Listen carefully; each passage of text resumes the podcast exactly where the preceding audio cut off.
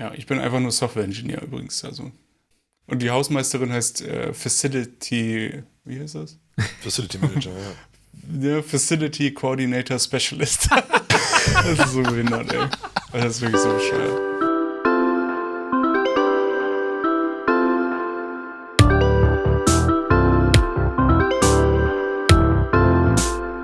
Herzlich willkommen zu Code and Chip Folge 40.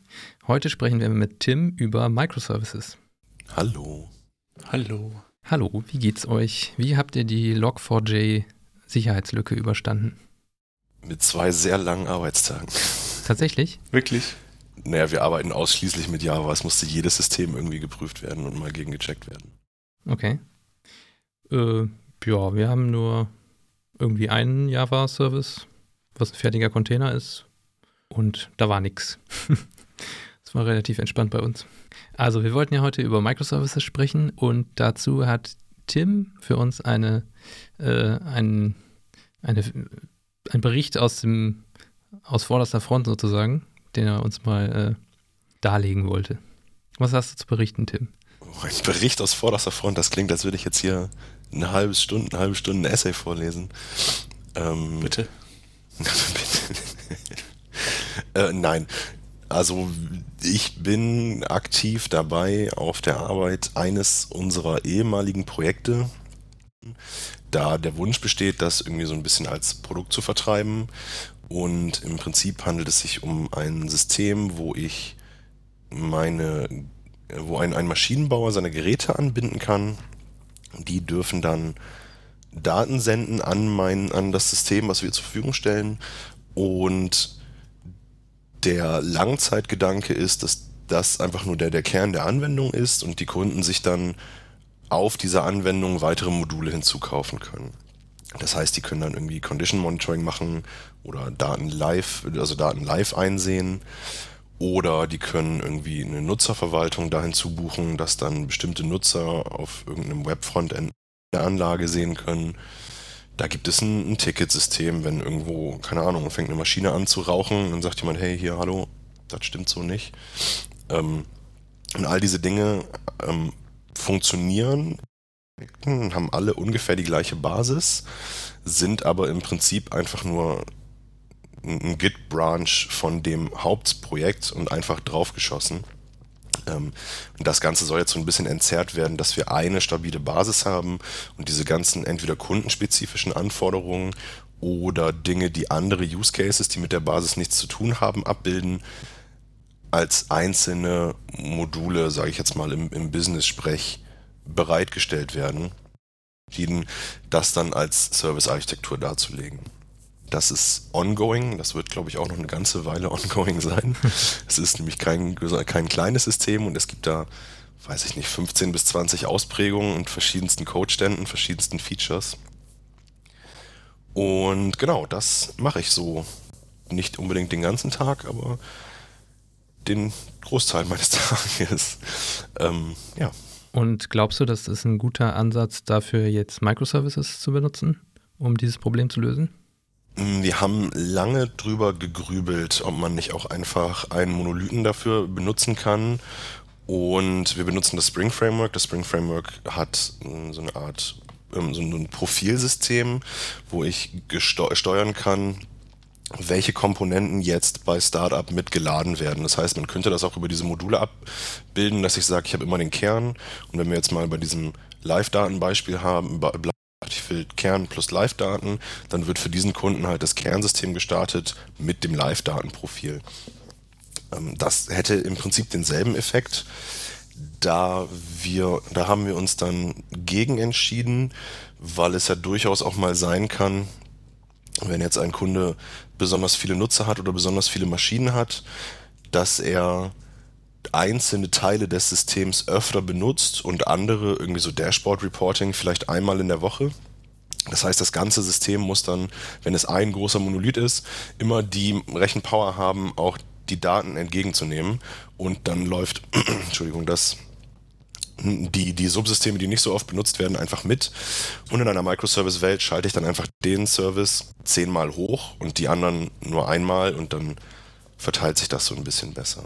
Ah ja, okay. Also man wollte dann ein bisschen weg von, wir haben hier ein, ein System, wo wir dann irgendwie alles reinkompilieren und dann nur irgendwie zur Laufzeit geguckt wird, wird dieses Modul gebraucht oder nicht, sondern man kann dann die einzelnen Bestandteile auch modular wirklich getrennt voneinander betreiben. Genau, also das ist so ein, ein, ein bisschen, gerade wo wir jetzt uns noch am Anfang befinden, fühlt sich das manchmal ein bisschen an wie gehüpft, wie gesprungen. Es ist beides irgendwie die Codebase, an der ich arbeite, aber wir haben auf unserer Roadmap irgendwas zwischen 15 und 20 Modulen, die einzeln dazu gebucht werden. Jedes Modul umfasst so ein bis drei technische Module, die natürlich auch untereinander Abhängigkeiten haben. Und wenn man jetzt mal zwei Jahre ins Land zieht und diesen eine Codebase-Ansatz weiterverfolgt, dann kann es dann auch irgendwann unangenehm werden, wenn x Entwickler an der gleichen Codebase arbeiten. Und wenn wir jetzt den, den Microservice-Weg gehen, dann kann man so weit gehen und sagen, Entwickler 1 ist für Service 1 verantwortlich und betrachtet dann auch immer nur den und kann dann einfach viel schneller und viel effizienter arbeiten. Womit ich mich so in letzter Zeit ein bisschen beschäftigt habe, ist so die Kopplung von einzelnen Teilen. Also wenn man da bei Microservices auch ziemlich schnell reintappen kann in dieses Problem. Äh, ich habe hier so ein Shared Repository und daraus importiere ich dann immer meine Sachen. Und wenn ich aber dann in irgendeinem Service mal was ändern oder anpassen muss, dann muss ich das wieder in dem Shared Repository machen und das wirkt sich dann wieder auf alle anderen äh, Services aus. Habt ihr da schon irgendwelche Ansätze oder Probleme, die ihr gesehen habt? Dass ihr da irgendwie so ein bisschen Kopplungen habt, die ihr vielleicht gar nicht haben wollt?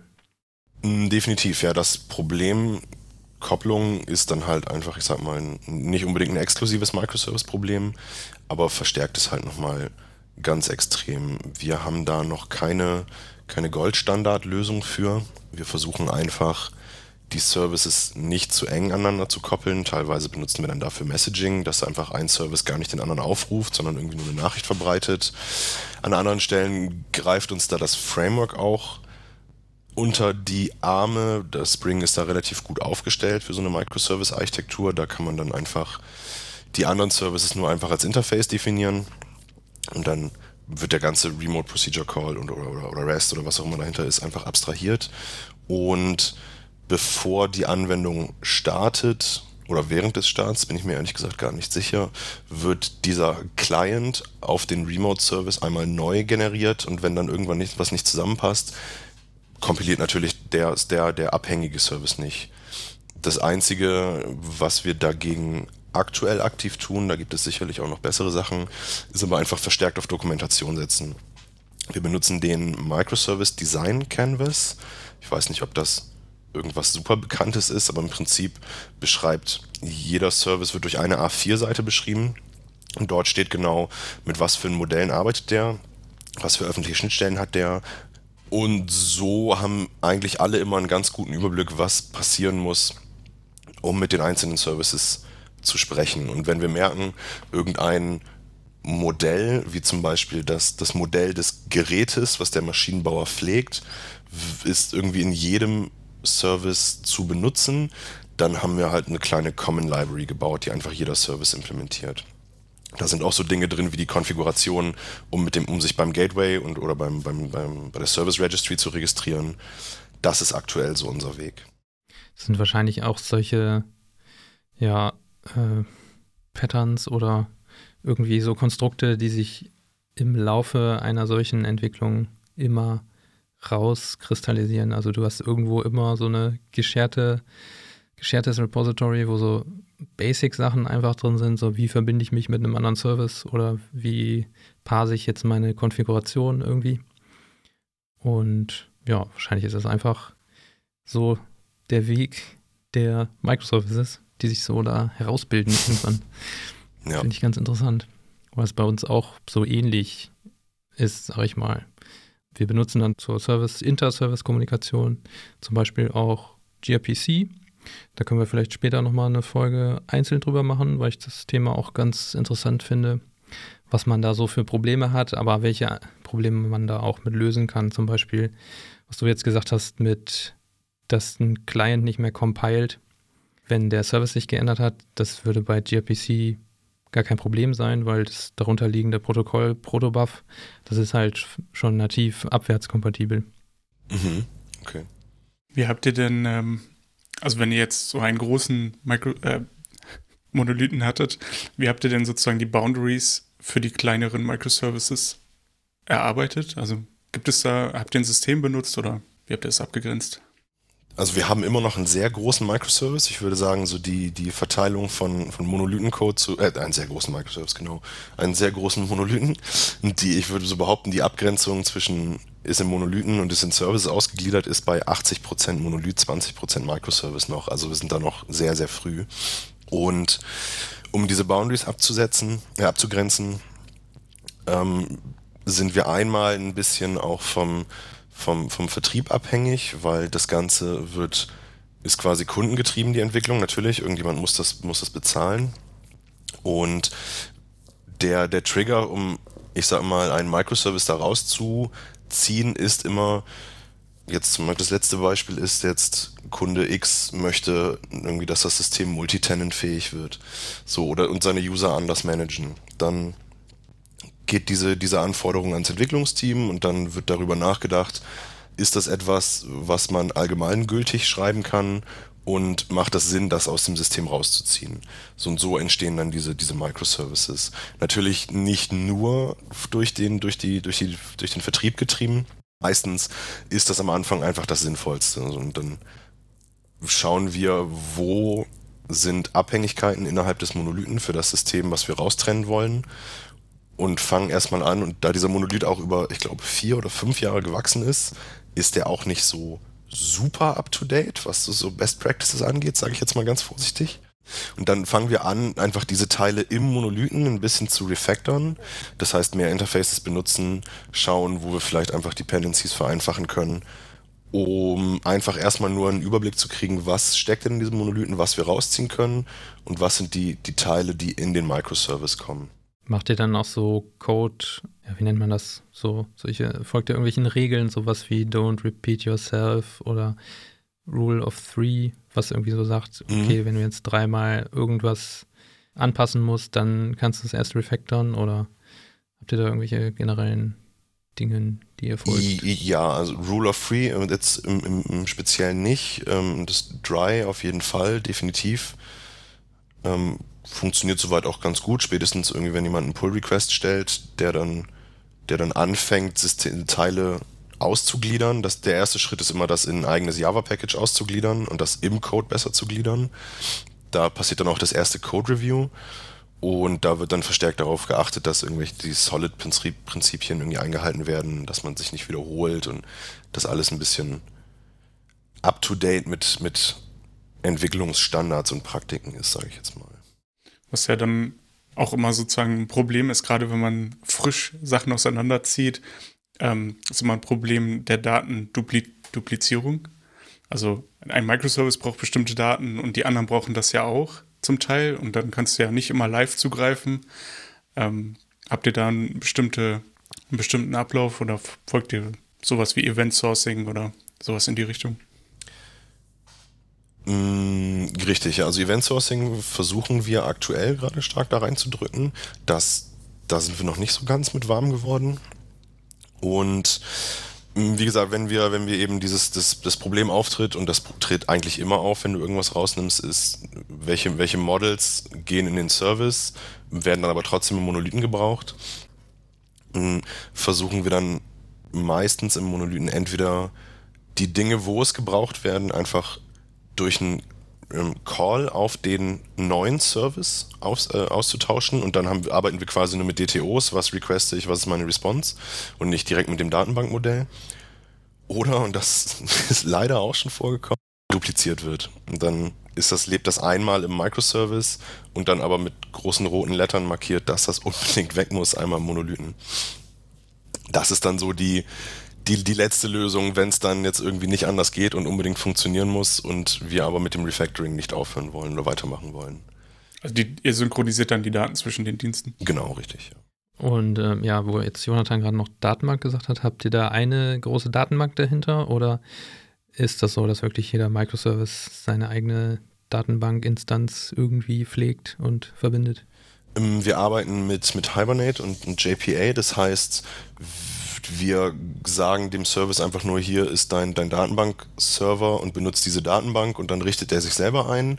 Das heißt, wir können im Prinzip beides und aktuell haben wir nur eine, einen Datenbank-Server und tatsächlich auch nur eine Datenbank. Nein, zwei tatsächlich. Eine für Telemetriedaten, das ist dann eine Timescale-Datenbank. Und einmal Postgres für die ganzen normalen Daten, sage ich jetzt mal. Und die einzelnen Services arbeiten dann in einem anderen Schema. So der, der Kernmonolith arbeitet dann im Public-Schema. Das ist, glaube ich, auch das Default bei Postgres.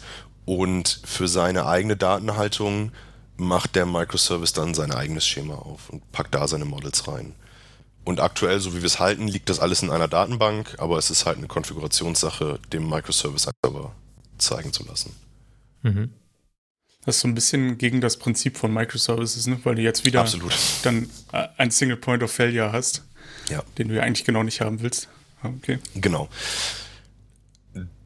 Das ist richtig, absolut. Das ist auch bekannt. Bewusst will ich jetzt nicht sagen. Aber es macht es gerade am Anfang ein bisschen einfacher, dass du auf die gleiche Datenbank zeigst und dann mhm. nicht irgendwie mehrere Datenbankverbindungen aufrechthalten musst, wenn du schauen willst, was denn der Service gerade mit den Daten macht. Und wenn es dann ins Produktivszenario geht, dann kriegt jeder Microservice natürlich seine eigene Datenbank, dass nicht alles kaputt ist, wenn so, ja, okay. die, die, ähm, wenn die Hauptdatenbank abschmiert.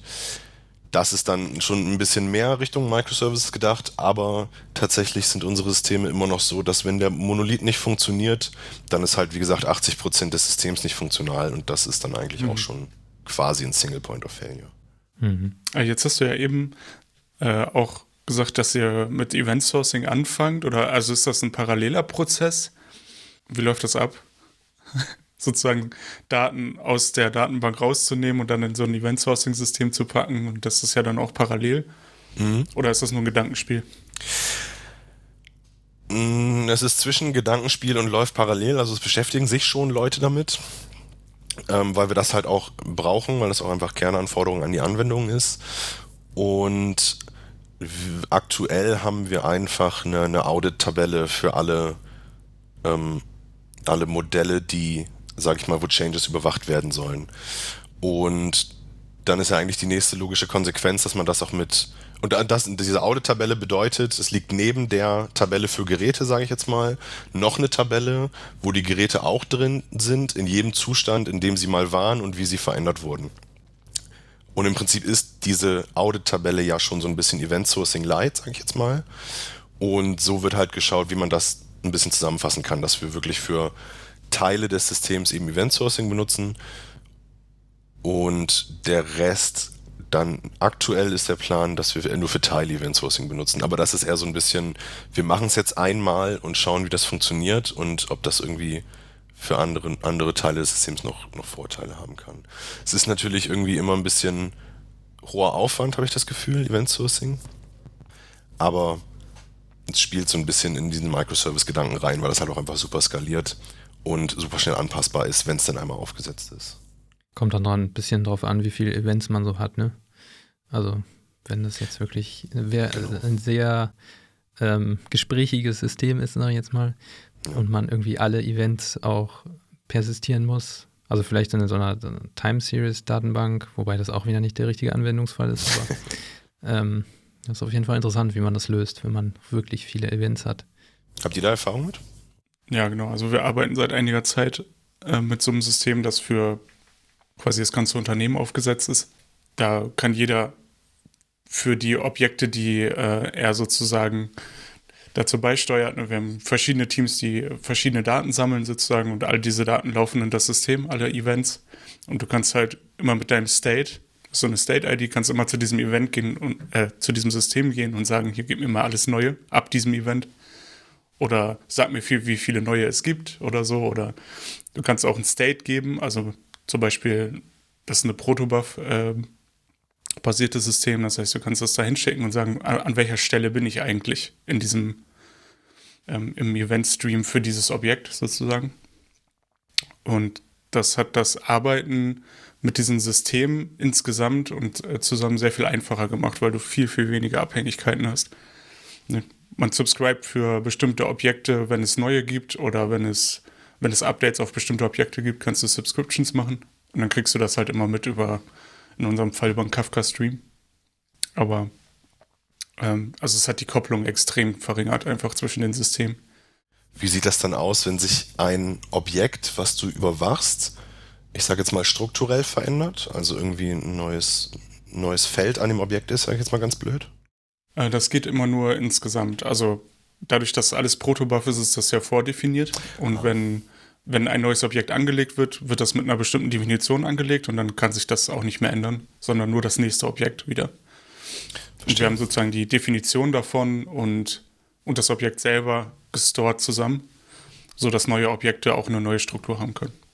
Okay, das heißt, man kann Objekte gar nicht verändern, sondern man muss dann ein Objekt V2 sozusagen. Äh, genau, du kannst ausbringen. nicht Felder entfernen, mhm. sondern du. Ne, also, das ist auch noch eine Regel, die wir jetzt zumindest haben, dass du insgesamt aus diesen Objekten, die du da storest, keine Felder entfernen kannst, solange das in einem, in einem Bucket ist. Ne?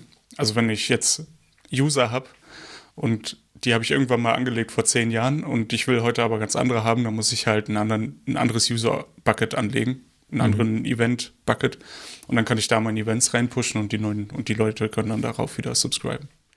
Weil eigentlich äh, gibt Protobuf das ja auch her, dass du Felder entfernen kannst und neue ja. hinzufügen kannst. Aber das Problem ist nur, wenn du ein System hast, das darauf angewiesen ist, dass bestimmte Felder da sind, mhm. ähm, und die sind sehr alt zum Teil bei uns. Ja, also die Services leben halt sehr lange und die Teams sind dann teilweise auch gar nicht mehr mit diesen Services betraut oder weißt du, von denen, die das entwickelt haben, ist keiner mehr da. Kann ja alles passieren. äh, dann dauert es halt lange, das abzudaten. Deswegen gibt es scheinbar diese Regel, dass äh, du halt nichts entfernen darfst. Du darfst immer nur hinzufügen. Okay. Innerhalb eines Buckets. Buckets. Jetzt hast du eben gesagt, wenn du uralt-User hast, die, ich sag mal, in, in Modell V1-Version leben und dann willst du aber neue, ein neues User-Modell haben, existiert dann der Fall, wo die Applikation, die mit diesen Usern arbeitet, beide Versionen unterstützen muss? Ah ja, also in der Regel nicht, ne? Okay. Es ist, es ist so, dass ähm, dieser User, also in der Regel ist es ja auch so in diesem eventgetriebenen System, dass du ja also irgendwann ist das ja abgeschlossen und du würdest dann ja keine Updates mehr bekommen, weil das User-Objekt sich vielleicht nicht mehr verändert oder wie auch immer. Ach so, natürlich. Ne? Und der nächste Service, der dann ja nur die neuen User will oder nur neue Events bekommt, hat dann dieses Problem nicht, dass er die alten erst noch updaten muss und so weiter. Ähm, und in der Regel ist das halt so, wenn wir bestimmte Daten da, also wenn wir ein neues Modell erstellen für, für ein Bucket, dann pushen wir alle alten Daten mit einem, mit diesem Root State sozusagen einmal rein, sodass man das wieder abholen kann als, als Dependency, also als äh, System, das darauf angewiesen ist, dass die Daten da sind. Wenn die updaten auf die neue Version, dann können die sozusagen einmal sich den State holen. Hat das Sinn ergeben? ja. Spannend. Ja, Jonathan und ich haben uns da auch schon mal kurz drüber unterhalten. Hast du das Gefühl, dass dein Studium dich auf diese Situation gut vorbereitet hat? Hm, okay. Weil wir haben so ein bisschen drüber nachgedacht, man hat im Studium schon immer nur so Sachen gemacht, grüne Wiese, hier bau mal ja. neu. Es war nie irgendwas mal, hier kriegst du eine alte Codebasis und jetzt portier die mal nach diesem Pattern in einen neuen Zustand, der besser ist als vorher. Sowas macht man ja im Studium normalerweise gar nicht. Nee, stimmt, das ist ein, ein guter Punkt. Ich glaube aber, das ist in Ordnung, dass man das im Studium nicht macht. Ich denke jetzt quasi einfach nur laut, ich habe mir da nie wirklich mhm. Gedanken mhm. drüber gemacht, aber das ist eine gute Frage. Aber ich glaube, der, weil wenn du das Studium machst, dann, dann vor dem ersten Semester wird ja davon ausgegangen, dass du, ich sage jetzt mal im schlimmsten Fall noch nie einen Computer angefasst hast und um ein System auf einer grünen Wiese neu zu entwickeln, musst du sehr, sehr viel weniger oder quasi gar nichts wissen, damit, damit du erstens einen Erfolg hast und ein System hast und zweitens dabei was lernst, als wenn du ein zehn Jahre altes System vorgesetzt kriegst und gesagt, jetzt refactor das mal.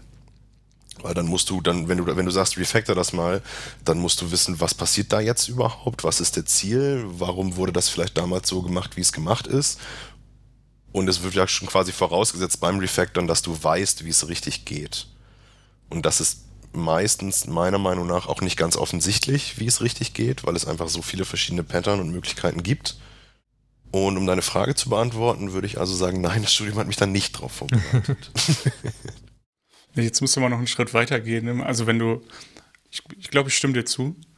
Äh, man muss das nicht unbedingt machen. Die Frage ist aber, was hätte man gebrauchen können? Also was hätte man machen können im Studium, um in dieses Mindset zu kommen, ne? dass du, mhm. wenn du jetzt einen Change machen sollst oder du sollst irgendwie, wie gesagt, Systeme migrieren in irgendeine andere, von mir sogar Sprache. Also es muss ja gar nicht so sein, dass du dann äh, die Logik eins zu eins umsetzt, sondern es geht ja, glaube ich, zumindest eher darum, das Problem zu verstehen und es dann nochmal so zu implementieren, dass es vielleicht sogar besser ist oder besser gelöst wird oder so. Ja. Und ich glaube, da war sozusagen mein Problem, dass ich dachte, das habe ich im Studium nie gelernt. Also über Problem, über das Problem nachzudenken. Sondern wir haben eine Aufgabe bekommen und dann hat man das gemacht. Mhm. Und so große Probleme, wo du erstmal denkst, oh shit, weiß gar nicht, was ich jetzt machen soll, waren eher technisch und nicht so, was die Umsetzung betrifft. Mhm. Oder war das anders bei euch? Also, dass man sich erst überhaupt mal, keine Ahnung, in, in so ein RPC-Framework einarbeiten muss, um zu gucken, wie das überhaupt funktioniert, anstatt zu mhm. gucken, ja, wie, wie kriege ja. ich hier jetzt, wie kann ich jetzt hier einen User erstellen oder. Ist das eigentlich der richtige Ansatz, weißt du? Oder was ist eigentlich mein Ziel? Ja. ja, ich ja. finde das ganze Thema interessant unter dem Aspekt, ja, natürlich weiß man vorher nicht, wie überhaupt irgendwas funktioniert, aber das ist ja auch relativ praxisfremd, dass du in deinem ersten Job irgendjemand ankommt und dir ein Projekt gibt und sagt, hier, jetzt grüne Wiese, du kannst jetzt hier anfangen und implementier mal alles. Es gibt immer irgendwelche bestehenden Systeme, an die man sich anpassen muss oder die man irgendwie verändern muss oder wo man sich reinarbeiten muss. Also ich glaube, das ist schon eher selten, außer wenn man jetzt irgendwie bei einer Agentur arbeitet, dass man immer von Grund auf was Neues baut im Job. Das stimmt, da gebe ich dir recht. Aber ich würde nicht sagen, dass es praxisfremd ist, weil jedes System ist irgendwie anders und auch anders gewachsen, anders gealtert, in einem unterschiedlichen Gütestand, sage ich jetzt mal.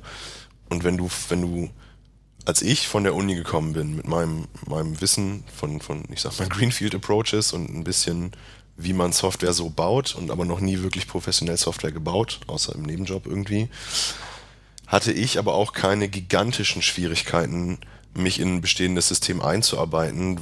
Da waren die mit dem System schon gearbeitet haben und einfach, und wenn die dir dann zeigen, hier, das sind irgendwie die komischen Dinge, die in diesem System passieren oder die Sachen, die wir vielleicht verbessern müssen, kann man das ein bisschen besser greifen. Das ist ja nicht so, dass du jetzt ankommst und sagst, so, ich weiß jetzt hier aber, wie man Webservices baut.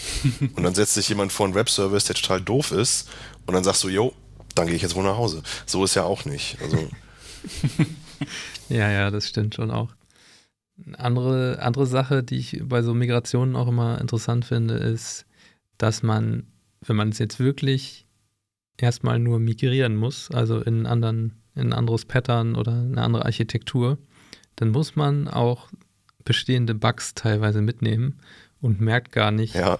wenn man die irgendwie beseitigt aus Versehen und dann irgendjemand, der deine öffentliche API benutzt, ähm, braucht aber diesen Bug, weil er irgendwie einen bestimmten Anwendungsfall hat.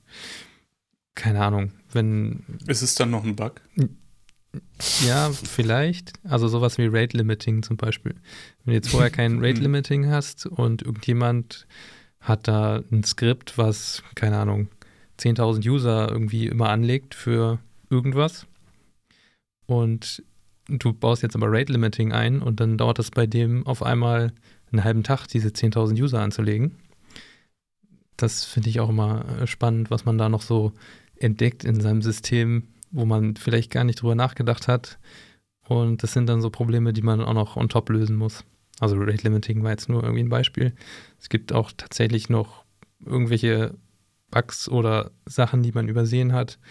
Keine Ahnung, irgendwo wird immer defaultmäßig ein Feld gesetzt, was bei der neuen API dann aber nicht mehr stattfindet und dadurch bricht irgendwas anderes. Das stimmt, das ist tatsächlich auch öfter schon mal passiert bei Migration oder beim Rausgreifen von Services. Ähm, könnte auch natürlich sein, dass das einfach ein, ein, Problem war, was, was nur wir haben. Aber wenn wir jetzt einfach Komponenten aus dem Monolithen nehmen und das in den Service klatschen, machen wir das meistens so, da wir ja während dieser Migration auch sehr viel refactoren, dass wir die Tests dieser Komponenten, als sie noch im Monolithen lagen, nicht mitmigrieren, sondern eigene Tests in diesem Service schreiben. Und dann ist es auch durchaus schon mal dazu gekommen, dass irgendwie jetzt ein Feld anders befüllt wird oder irgendwas gefehlt hat oder eine Methode anders, anders gehandhabt hat, einfach weil der, der Test im Monolithen entweder nicht ausgereicht hat oder einfach falsch war. Mhm. Das kommt, glaube ich, öfter vor, als man denkt bei solchen Migrationen. Ja, so Tests migrieren oder Tests umschreiben, das ist, glaube ich, auch nochmal so eine ganz besondere, ganz besondere Aufgabe, die man dann immer hat. Weil das kann teilweise auch, wenn da irgendwelche alten Test-Frameworks benutzt werden, die man gar nicht mehr mag oder die vielleicht auch gar nicht mehr supported sind, das kann auch mal interessant werden, bis man da so einen Test wieder zum Laufen hat, der ja erstmal so von außen betrachtet, ja, der bringt dir ja gar nicht mehr so viel, der Test, wenn du ihn gar nicht richtig verstehst oder wenn er teilweise auch die Bugs gar nicht erkannt hat, die du da mal eingebaut hast. So, wenn ich da einen Bug einbaue und meinen Test nicht abgreift, dann ist doch eigentlich ein Feature, oder nicht? Ja, ja, genau. Das sind dann die Feature, auf die äh, Public API Caller sich verlassen. Genau. Sehr gut. Wie ist denn, ich meine, dadurch, dass ihr ja vorher keine Microservices hattet, ist es ja auch hart, sozusagen Monitoring zu machen und zu gucken, ob die Responses dann gleich sind oder so wie vorher oder so. Mhm. Habt ihr da irgendwie euch Gedanken gemacht, dass man jetzt nicht vollkommen falsche Daten erfasst, im Gegensatz zu vorher? Oder ist halt Testen, Unit-Tests und, und sowas der einzige Weg? Oh, der einzige, ich glaube, den einzigen Weg gibt es in keiner Konstellation bei der Softwareentwicklung. ah, ich meine jetzt bei euch. Ich weiß, ich weiß, ja, ja. Wir, wir, haben uns insofern Gedanken gemacht, dass, also das ist ja nicht das erste Mal, dass wir mit Microservices arbeiten und sofort diesen riesigen Monolithen gegriffen haben. Wir mhm. haben natürlich in vorherigen kleineren Projekten, wo eine Microservice-Architektur Sinn gemacht hat, immer relativ viel gelernt und mitgenommen. Und das war dann ein bisschen mehr Greenfield Approach und dann hatte man ein bisschen mehr Zeit, sage ich jetzt mal, für das Drumherum. Und wir monitoren mit Prometheus aktuell nur. Also jeder, jeder Service wird von, von Prometheus überwacht, ob er überhaupt noch lebt und was er gerade so macht. Und die so jetzt explizit nochmal angesprochen, das haben wir uns angeschaut, ja, aber auch wirklich nur auf, auf, auf Sicht. Wir haben geschaut, ob wie, wie schnell, keine Ahnung, wie, wie schnell läuft die Methode, wenn der Test isoliert den, den Service aufruft, wie lange dauert das, wenn ich eine REST-Anfrage an den Monolithen mache und meine Response kriegt? Und wie lange dauert das, wenn ich ein, ein, eine REST-Anfrage ans Gateway mache, das geht an den Microservice, das geht zurück ans Gateway und zurück an mich da sind wir aber tatsächlich auch nie irgendwie auf Probleme gestoßen. Klar, ist es ein bisschen langsamer, weil du die Netzwerklatenz einfach dazwischen hast, aber nicht in so einem Ausmaß, wo wir gesagt haben, okay, das ist jetzt ein Problem, was wir beheben müssen. Mhm. Monitoring ist vielleicht auch noch spannend. Ähm, habt ihr dann auch irgendwie so ein Alerting-System, was euch dann mal Bescheid sagt, wenn ein Microservice sich nicht so verhält, wie er sollte? Bislang noch nicht, nein. Okay. Aber Monitoring ist auf jeden Fall noch die nächste Büchse der Pandora, die ich wahrscheinlich öffnen muss. Und danach kommt dann Tracing. Und danach kommt dann Tracing, ganz genau. Nein, wie, wie, gesagt, wir haben, wir sind jetzt noch gerade in diesem seltsamen Zwischenstand, wo wir nicht wirklich viele Services haben und das meiste noch im Monolithen ist. Und wir aktuell den Sinn noch nicht gesehen haben, den, den Monolithen zu überwachen, wenn wir ihn sowieso auseinanderreißen. Jeder neue Service wird immer, wird immer überwacht und klar in einem, in einem, auf einem sehr basic Level, einfach nur lebst du noch und vielleicht wie viele Anfragen kriegst du so und was hast du so für, für Hardwareverbrauch oder hast du mal einen, einen Fehler gemeldet oder was auch immer. Ähm, aber so dass das große Überwachungssystem ist, glaube ich, erst ein späterer Schritt. Ja, das ist dann ja doch auch immer eher ein iterativer Prozess. Oder ja, man klar, braucht erstmal ein großes Outage, um ja, das genau, richtig, vor anderen ja, zu rechtfertigen. Ja. ja. Es hat auch Log4j gebraucht, äh, damit ich endlich mal ein paar Spring Frameworks updaten durfte. Okay. Na, das hat sich doch gelohnt. Ja, eben. Gut, noch irgendwelche abschließenden Worte? Jonathan, noch Fragen? Nee. Tim ist noch da? Ich bin noch hier. Okay. Alles klar. Äh, ich glaube, war so ein ganz guter Überblick. Und das nächste Mal oder das übernächste Mal, mal gucken, äh, sprechen wir dann mal über, wie sich so Microservices unterhalten mit gRPC oder anderen Frameworks und was noch alles sonst so dazu gehört. Dann vielen Dank fürs Zuhören und bis zum nächsten Mal. Ciao. Ciao.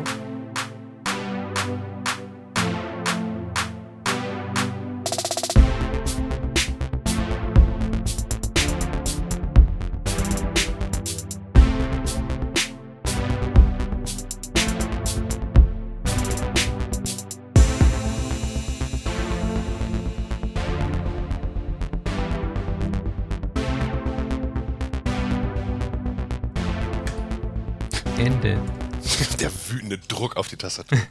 Das macht Jonathan immer so.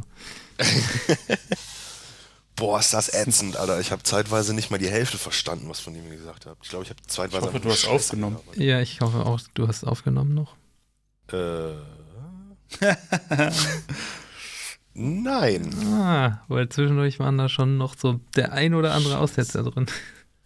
Oh, fuck. Stoppt das, wenn ich aus dem Call gehe? Ich habe vorhin gedrückt, als du es gesagt hast. Oh. Naja, mal gucken. Sonst musst du mich nochmal zum Nachsprechen beordern. ist immer so, wenn so, so ein Wort nachgesprochen Ja, wird genau. mit einem völlig Schick anderen dir dann per Mikro. Sprachnachrichten einfach. Ja. Nein. Nein. Migration. so richtig schlecht auch reinschneiden. Mit so ein bisschen Hall und so. Ja. ja, genau. Naja, Ich glaube, glaub, das ging, aber man konnte die Zusammenhänge immer verstehen. ich glaube auch. Das wirft ein schlechtes Licht auf mich. Nein, nur auf Vodafone. Das Diese Folge wird sagen. gesponsert von Vodafone. Wundervoll. Wenn ihr einen ähnlich guten oder auch schlechten Internetservice haben wollt wie Tim, dann guckt Ja. doch da mal vorbei. Scheiße. Jonathan hat es auch schon hinter sich.